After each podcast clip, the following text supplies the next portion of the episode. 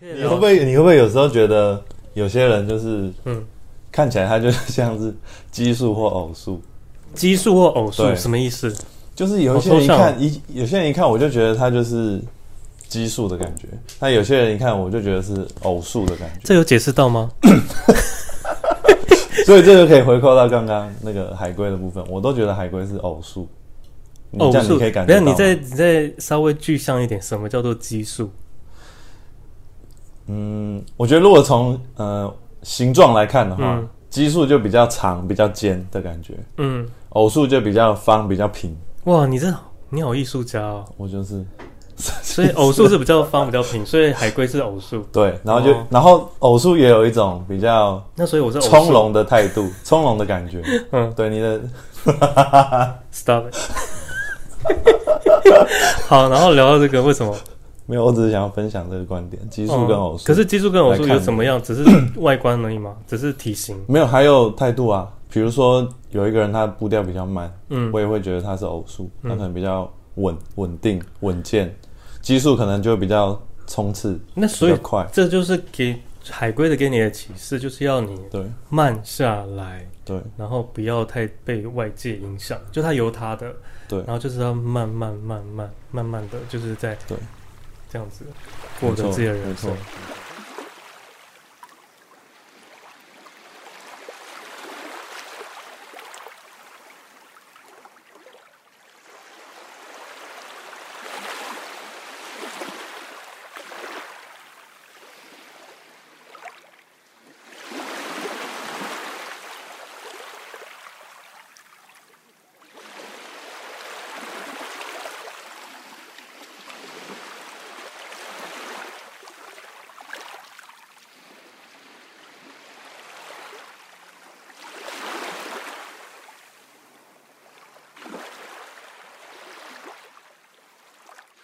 我是 D 李，欢迎收听我的设计生活观察。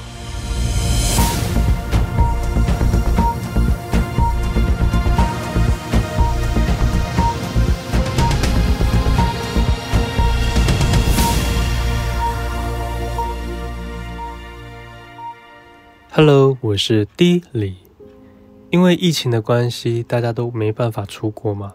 那却降低不了我们大家想出游的那种心境，于是纷纷游走台湾各个地点。然而外岛因为必须经过一些船只啊，或是飞机等等的交通工具抵达，更有出国旅行的情境。所以去年当红的流行用语“报复性旅游”，想必各个外岛居民应该更能够体会这股狂潮，人潮是挤爆了各岛。而我对每一个外岛的印象各个极好，甚至想要去全部的岛屿看看。今天就要来好好聊一个我还没有去过，目前也还没有在我计划中的岛屿——小琉球。找了一位刚从那里旅游回来的 Lawrence，之前是同事，现在是朋友。听他说他在小琉球感悟到了生命的意义，究竟？这是一个噱头的歪理，还是真理？让我们今天来好好的尬聊一下。欢迎 Lawrence。嗨，大家好，我是 C 罗。C 罗是主持。很开心今天受到 D 李的邀约，来这边录这个 Podcast。之前从来没有录过 Podcast 的经验，所以今天说可以说是相当的紧张。好，不要紧张。首先。我先帮大家简单的做一个功课，介绍一下这个地点——琉球屿，俗称小琉球，为屏东县东港镇西南方的珊瑚礁岛屿。全岛面积据 Lawrence 亲自实测，环岛慢跑大约十二公里左右的距离。然而，受到黑潮支流影响，小琉球拥有全台全境最高的平均海温。海温终年都维持在摄氏二十五度以上哦，因此为台湾冬季最适合从事浮潜等海上工作的地点之一。从屏东搭船过去大约二十分钟左右吧。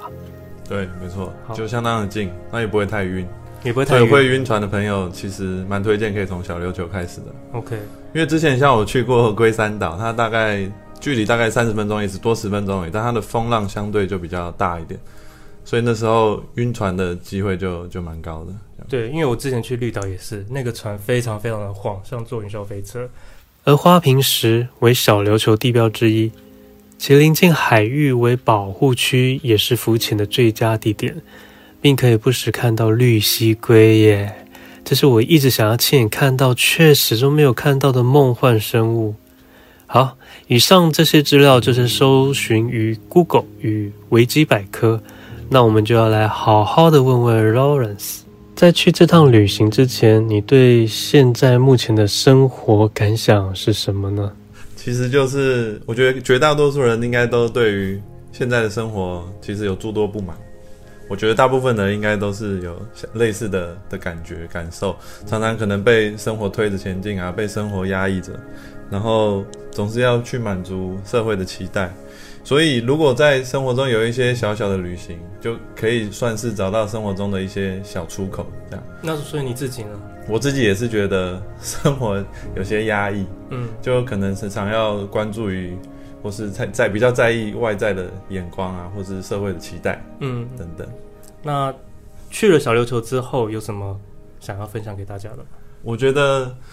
呃，我觉得旅游就是一块了。那小琉球比较不一样的地方是，让我有一些比较不一样的呃体验，比如说浮潜这一块，以及看到海龟啊等等，这都是蛮令我惊艳的。就当初可能没有特别期待这一块的活动，那实际体验之后就发现，哎，其实自己还蛮喜欢这样子的一个一个一个体验，这样。嗯，对，那。可以说，呃，浮潜跟小琉球，它让我一个看到的是不一样的景观啦。比如说，在海海面下，之前也没有这样的经验，说可以长时间的在海面下，然后，呃，近距离的观赏到海中的生物啊，或是一些珊瑚啊这些这些东西，那就让我有。让马上让我想到一个《阿凡达》的电影，就是那个场景，哦嗯、就是当初看完阿看《阿凡达》的时候，也觉得哇，导演很厉害，嗯、就是可以营造出这样子的一个世界，嗯，潘朵拉星球嘛，对。那在海底世界，我也有呃相同的的感触，这样，所以这一次有这个机会，呃，在海底间长时间的观看这些海底生物，让我觉得是蛮特别的一个体验。所以你之前没有，之前都没有。都没有过，所以这是第一次潜入海中看到，对，第一次看到海龟哦，第一次看到海龟，也太幸运了吧！我 去了那么多次都没看到，而且你不是说连在岸上都可以看到？对，因为小琉球那边的海很很清澈、很清楚，嗯、所以你白天的时候站在岸上，其实就可以常常看到海龟的踪影。那有时候他们起来呼吸，你也都可以看得很清楚。嗯，对，对对。有前阵子不是还传了那个，就是有三只海龟，对对对，交叠 的画面，那真的太特别。对，好，那我这边要稍微解释一下，就是关于浮潜跟潜水这两个用词，因为一般浮潜就是指刚刚呃 Lawrence 说的，就是他戴一个面罩，然后有个呼吸管。那潜水就是背一个氧气筒下去更深的海域。潜水的部分又分为两个部分，一个是体验潜水，一个是休闲潜水。那体验潜水就是全程都要有专业的教练带领，这样子你就可以下去。那个休闲的潜水就是你必须要有潜水证照才可以进行。这个规则可能要记一下，因为我之前去绿岛的时候，真的就是在订民宿的时候，想要一起订，呃，浮潜跟潜水就分不清楚。其实我是要潜水，嗯、但我一直讲的浮潜，所以当时的那个民宿的呃老板就一直没有在管我有没有订房，他就一直想要先跟我让对确认，就纠正我说这两个的区别是很不一样的，你要定的是哪一种？对，然后这边让大家解释一下。那所以刚刚说到海龟。可以讲一下更多，就是你看到海龟第一眼的那种心情吗？嗯，我觉得看到海龟哈，我觉得第一印象就让我觉得它是一个很朴实的一个一个朴实，对，很然后又很低调，但是事实上它又很有实力，又懂懂很多，因为你知道海龟其实都蛮年长的。那成年的海龟期啊，至少也有二三十岁以上。那我们在那趟海底里面又看到，哎、欸，有些是很大只、很大只的。那据那些教练说，通常都有上百岁以上的一个年龄。嗯，嗯对，所以海龟就是这样默默的一直在海底、海底下或者在岸边这样子的一个存在着，然后又很低调，不会太虚华，嗯的感觉。所以让我觉得它是一种很有自己的个性，然后慢慢的、很从容的。的一个活着，而且不能摸吧，对不对？因为当地应该会非常的保育。教练教练他们都会讲说，就是都都不要碰，然后让他自己这样经过他，手都不碰不摸，这样就纯纯粹就是看。教练就带着你出去这样，所以他都不会因为你们人类游过，所以有一些闪躲。不会不会，之前还有看到人家影片是他在海底下拍嘛，然后海龟会过来咬他的那个潜水衣哦，所以大家就是都不能动，它就这样任由那只海龟这样子靠近你。我真的好想看到海龟哦。对对对，所以就是蛮蛮奇特的一个经验。对，我那时候去的时候，我也是，人家也是说有可能会在绿岛看到海龟。但是就是没有看到，所以你看到是一只吗？还是哦，很多只，夸张。对，大大小小，然后有比较，嗯，有一只最印象最深，就有一只最大，它在海沟底下，就是很深那边，嗯、然后就是超大，然后就是对，就是非常巨大，就是感觉得到他他有一个年一定的年龄这样子。那教练很特别，他是拉一条绳子，哦，对对对，绑两个救生圈，就分分两组人。然后你同一组人，你就手扶着同一个救生圈，嗯，然后教练就拉着那条绳子出去到外面，那你也不知道到了多远，那反正你就是你看一路沿路上就会看到海底下的一些景色，这样。对，我那时候去那个冲绳，对，我那时候去冲绳的时候，我也是潜水，可是他也是用一个绳子，嗯，他会到一个。潜水还是浮潜？潜水是潜水，不是浮潜，不是一个管子，是有背那氧气筒的。然后它就是一个绳索，你就是照着它绳索一直往下拉，就会到一个海底的一个地方，然后再照着那个绳子把它拉上来。所以它就是有一套 SOP。对，我下一次也想要去做浮潜，哎，深潜。你不是会游泳吗？对啊，对啊。对啊，那其实你可以尝试看潜水啊。对啊，就蛮想要去试试看的。好，那刚刚说到绿蜥龟。那我这边来跟大家稍微讲一下绿蠵龟的一些简单的介绍。它又被称为青海龟，除了产卵需要到岸上之外，大部分的时间都是在海中生活。那之前大家常常看到，就是海龟会误食一些塑胶类，像是吸管之类的。那因为他们都会以为是塑胶是水母，所以就会误食。那就报道上面写，他们只要吃下十四片的塑胶，致死率就可以高达。百分之五十，而估计大概有一半以上的海龟都吃进过塑胶这个东西。那以前也有看过一个纪录片，是关于记录海龟的出生到长大的一个过程。那他们其实出生的时候是在岸上，所以当他们孵化之后，他们要到海底的这段路就是。地狱之路，因为他们这个中间会经过很多像是海鸥，还有很多各种各类的动物，甚至到海里面都有很多的鱼类都等着要吃它们，所以他们的一路活过来的路是非常的艰辛。那这个画面就会让我觉得是一个很印象的死亡海滩的画面。如果他们可以存活下来，又没有误食太多的塑胶，这个过程实在太不容易。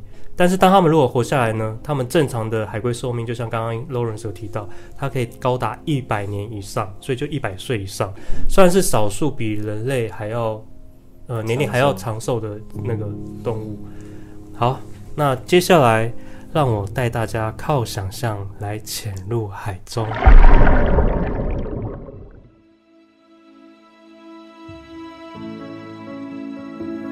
穿梭于一片海带森林，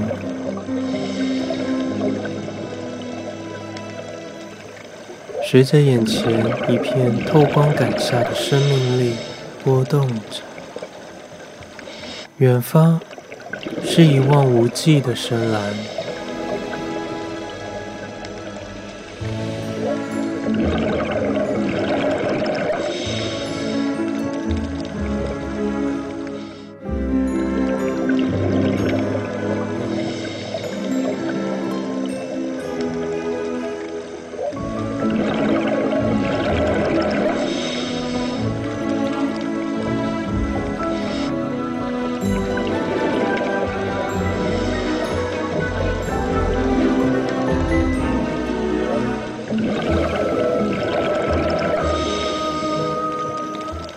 在鱼群中看见章鱼抓着满满贝壳的伪装秀，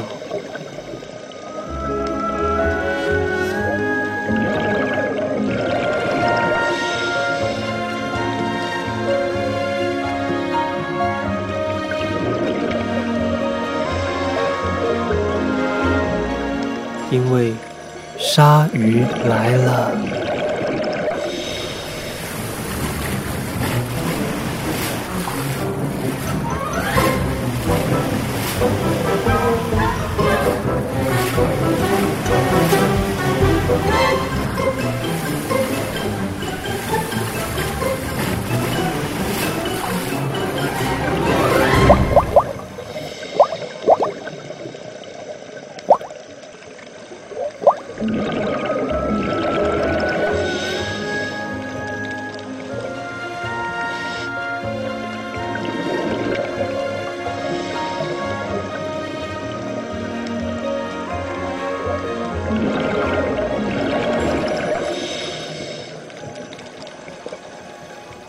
在一场激烈的追逐后，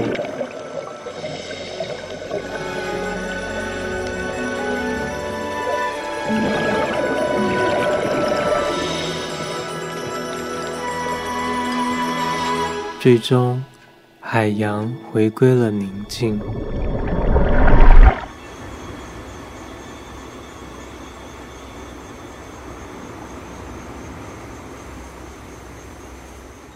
好，那以上的情境片段呢？这个画面我是取自于一部非常精彩的纪录片，叫做《我的章鱼老师》，欢迎大家可以去搜寻看看，因为 Netflix 上面已经有了。那他是在讲一个热爱潜水的人跟海中的一只章鱼建立起了一段非常难得的友谊。你有看过这部片吗？没有。嗯，这部片你一定会喜欢。好，因为他的章鱼就是。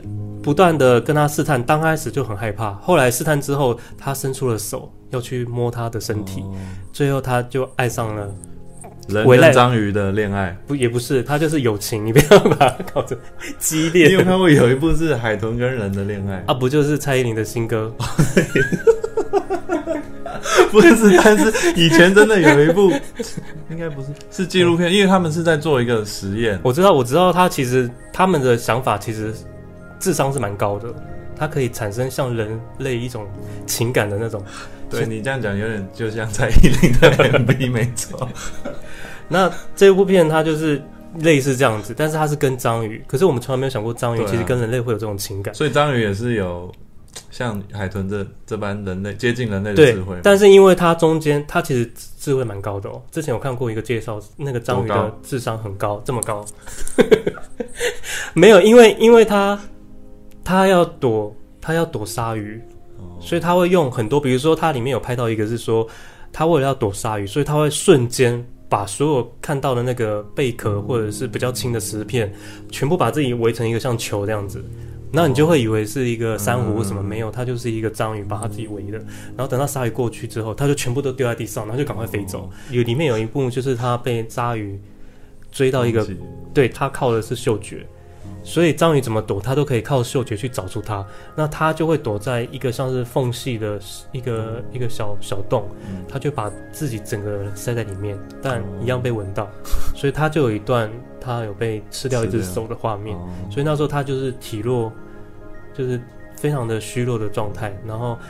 他就一路在旁边看，他也有在想说要不要帮他，就有这种天人交战。嗯、那中间他还是全全程把它记录，包含到他最后慢慢怎么复原，以及他后来有一些繁衍之类的。然后他就认识了这个，觉得这一只章鱼给他人生很大的启示。那我觉得这个故事很好。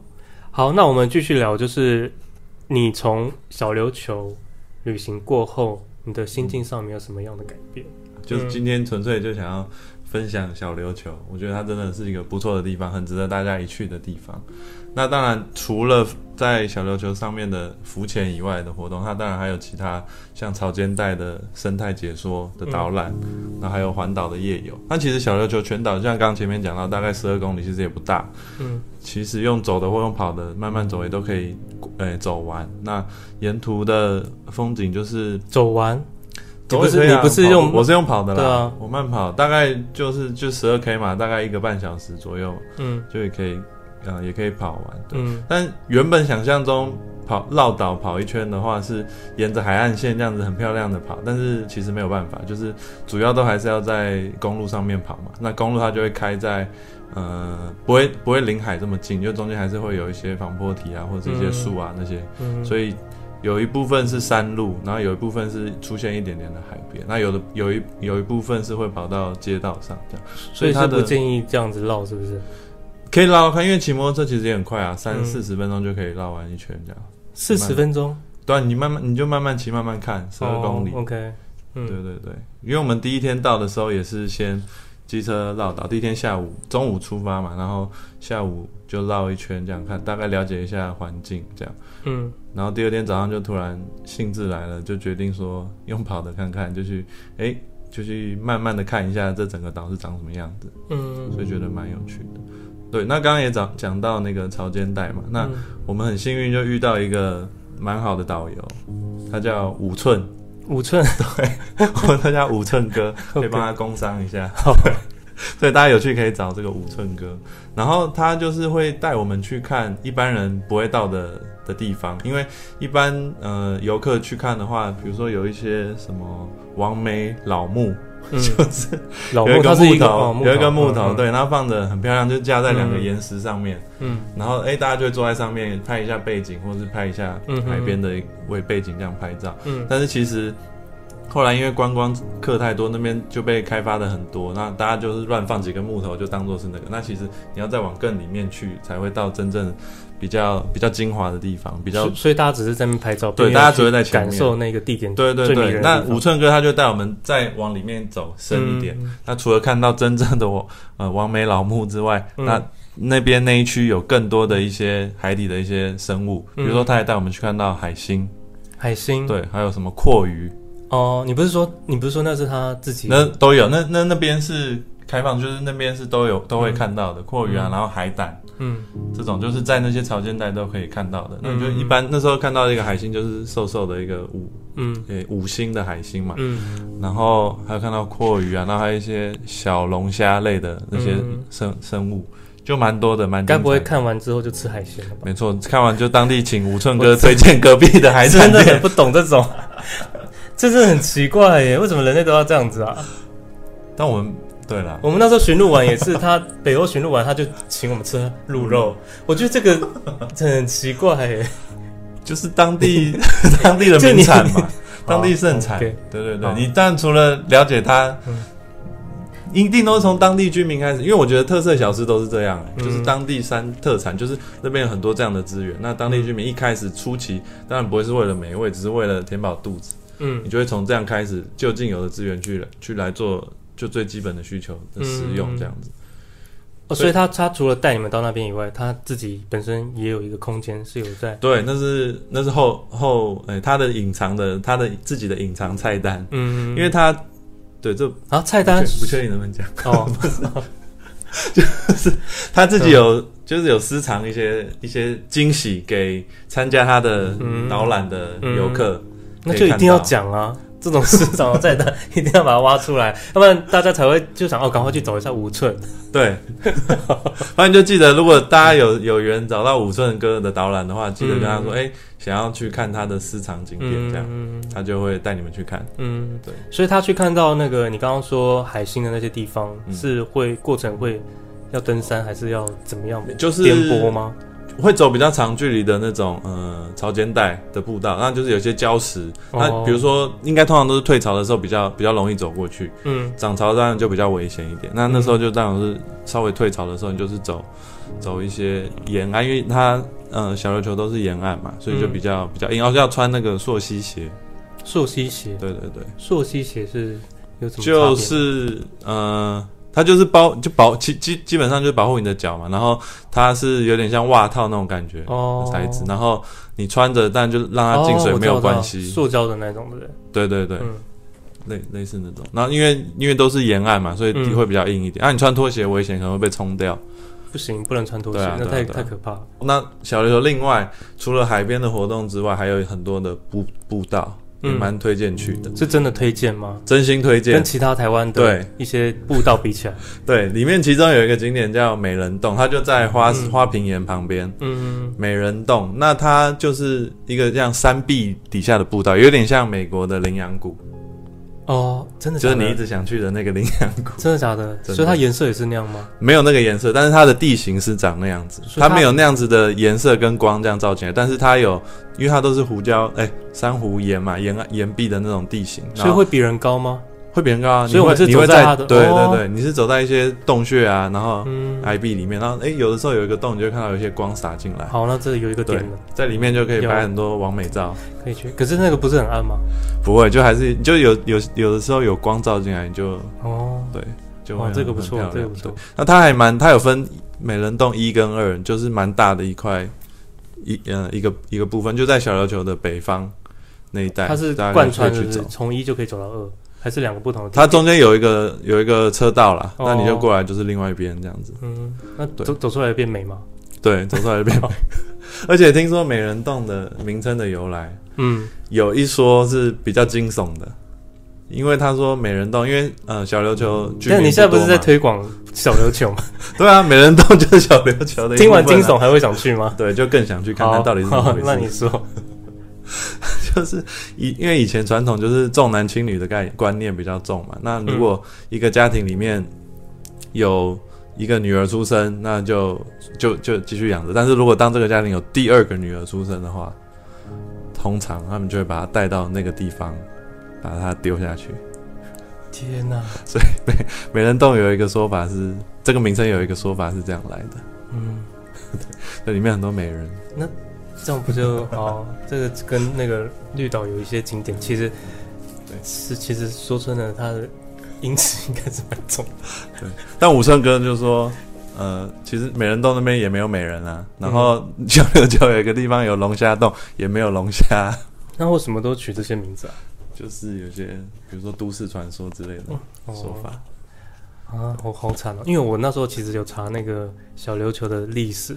但我后来没有把它加入，是因为我觉得他们的过去有一段历史非常的惨，哦、对，所以这个岛现在非常的不容易，然后再加上它现在有很多保育区，所以我相信它应该会摆脱过去、欸。其实我觉得这样你走了很多那些步道啊，我觉得它的观光资源是，我觉得他们投入蛮多观光资源在这上面，像它步道的维护，嗯，虽然有时候你就会看起来就是很人为、很匠气，但是就是确实有感受到它的步道或者它的楼梯都铺得蛮平整的。就是我觉得他花了蛮多力气在在这一块上面，观光上面的维护。那所以你觉得他这个岛跟其他的，之前你去过金门嘛，还有绿岛，对不对？有什么样比较不一样的地方吗？因为像我觉得，如果妈祖一上去，就会觉得它整个岛上的气氛是浪漫，就很像哦，很幽静。小琉球吗？不是，一上去就就是哎、欸，还在台湾。你。真的没有，因为真的就发现，哎、欸，就一样，然后又是摩托车很多这样子骑过去，哦，所以其实就是到达屏东，对，就是一个屏东的一个乡镇。但你，但我就会觉得小琉球就是这样子小小一个岛，我就会觉得很想要直接去把它。认识清楚这个岛，因为它就很小嘛，你就不用花太多的力气。嗯，就像你跑步一圈就把它看完，嗯，你就觉得，哎、欸，你大概对于地理位置啊，所有的东西都很有点有点清楚。这样，嗯、那你也会发现，因为它很小，所以它岛上其实也没有计程车。嗯，然后，对啊，然后听说听五寸哥说学校也很少，就四间国小这样。四间已经很多了吧？四间国小，一个小小的岛屿。哦，然后他们说小琉球有有三多。哦，什么三多？船长多，嗯，庙宇多，民宿多吧？没有，哦，民宿现在也很多，啊、但以前是校长多，哦、对，校长多，就可能是密度人口比例来讲的话，他校长算很多，嗯，对。那船长跟庙宇就是跟他们主要的，呃，岛屿，诶、欸，在居民上面的生活是有相关的，因为大部分是靠出海为主，嗯，那常常有人。出海的话，就当然大家每个人都有一艘船的话，就自己都是船长嘛。嗯。那但是很多情况是，他们出海平安回来的话，他们就就喜欢盖一个庙，然后就感谢妈祖保佑这样。哦、嗯。所以岛上庙宇其实真的非常多，三走两三步就一间庙。嗯。类似这种概念。所以这样听完，应该是说去小琉球，它的重点应该是要放在潜水或浮潜上面吧？就是大部分人去是这样，是是。哦。但我觉得，但是我就是讲刚刚讲到说，就是。不只是海上活动啊，就是它还有一些步道、山林步道，还有自然景观那些，我也觉得蛮推荐的。好，对，好，但是因为那时候你回来的时候，你就跟我说，你觉得人生就是有一个不一样的想法，所以我必须要还是要追问一下，这趟旅行回来对你自己的生活的，就是心情上的心境，是不是有什么样的调试或者改变？就是回来之后就想要成为一只海龟，嗯，想要像他一样这样子从容低调的活着，嗯。从容低调的活着，对，我觉得很多时候你就会看，你就会有感觉。你看到，那你现在不低调吗？我现在是 从容跟低调的活着，哦，所以就从海龟上面。其实对，其实你生活上你也可以找到很多这样子的。可是你要想，他为了这个从容跟低调，他也经过了一番的苦战。什么苦战？他要活着，他活着。就我刚刚前面讲，他要活下来这件事情，对他来讲就非常非常的不容易。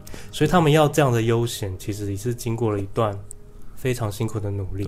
我觉得其实你对对比到人来讲的话，就是常常你感觉身边有些朋友，他就就是你可以明显感觉得到，他其实不不太在意别人的眼光，然后他有自己的节奏、自己的步调这样生活，他可能就慢慢的，然后他也不会因为别人那边旁边在嘻嘻哈哈，他就要过去看到底发生什么事。那他反而就是很很明确知道自己的方向，自己想要什么，然后就是往那边慢慢的前进。所以这种人就是我一直很羡慕，也很向往的一种生活态度。哦，生活就是从海龟的这种感觉移转到你现实生活中的这些朋友。我觉得就是可以，你可以这样子相呼应看到。嗯，对。好了，我是蛮想要去那边潜水看一下海龟的，因为。